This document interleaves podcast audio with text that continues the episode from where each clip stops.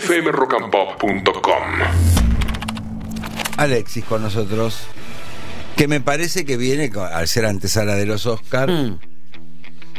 con temática Oscar.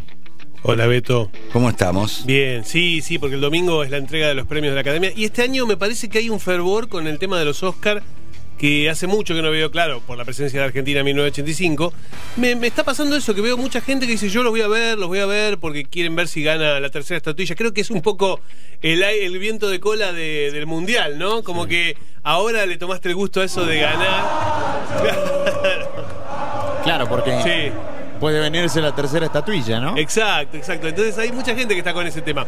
Así que me pareció oportuno, por- para que no estén tan afuera, porque hay un montón de películas, contarles qué película deberían ver sí o sí antes de la ceremonia y dónde la pueden ver las películas, porque no todas están en, en on demand eh, y algunas están en distintas plataformas. Yo creo que lo más importante que, que hay que tener en cuenta, que para mí va a ser la gran ganadora, es eh, todo en todas partes al mismo tiempo. Me parece que esa película va a ganar eh, mejor película, mejor film.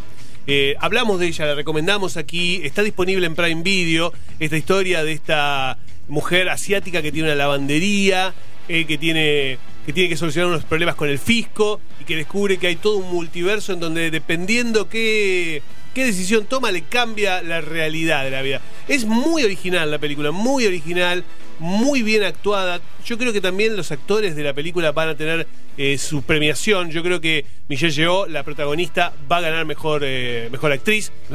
A pesar de que tiene una competencia dura, porque está Kate Blanchett con Tar. Tar es una película que está en cines. Es, eh, Kate Blanchett la rompe en esa película, la rompe.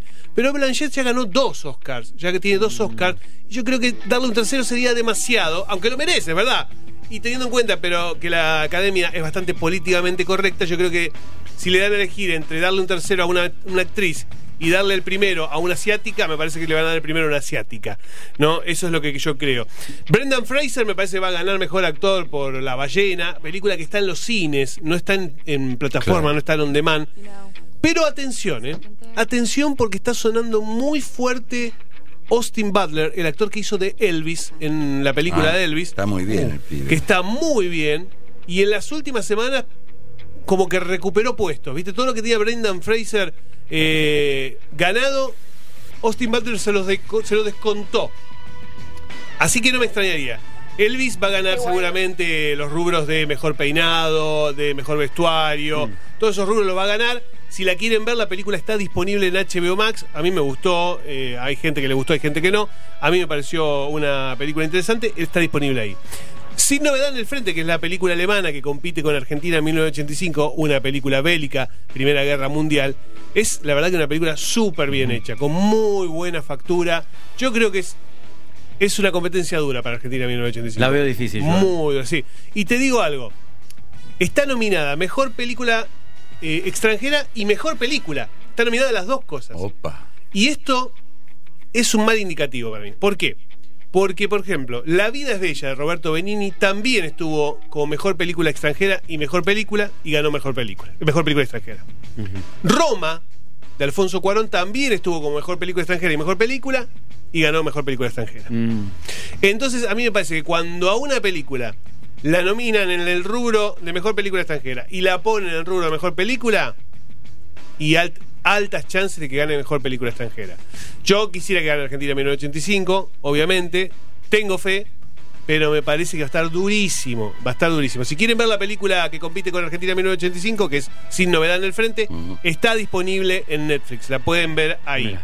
Así que es una película para ver. Top Gun Maverick tiene varios, eh, varias nominaciones, incluido Mejor Película también. Pero yo creo que va a ganar rubro técnico. So- sonido, edición de sonido me parece que va a ser eh, lo que le den a, a Tom Cruise. Y en animación yo creo que va a ganar Pinocho, la película de Guillermo del Toro, que es una película súper oscura, muy bien confeccionada, animación cuadro a cuadro, a la vieja usanza. Eh, y me parece que por primera vez Disney corre desde atrás. Esta vez me parece que le va a ganar Guillermo del Toro y sería realmente muy lindo que gane Pinocho porque es una película bellísima, oscura y para adultos. Y una cosa más, para, para los que quieran saber sobre documentales, para mí mejor documental va a ganar Navalny. Es, Navalny es un documental que está en HBO Max. Es la historia de un opositor a Putin que fue envenenado por este y por su régimen. Es excelente, un documental excelente con mucho mucho dato, con mucha cámara eh, inédita y con mucho humor. Eh. Eh, la verdad que se lo súper recomiendo. Novelny para mí va a ganar mejor documental y está en HBO Max. Eso es más o menos un, un pantallazo de lo que pueden ver antes de los Oscars que van a ser este domingo a las 22 horas. ¿no? fmrockandpop.com Conectate.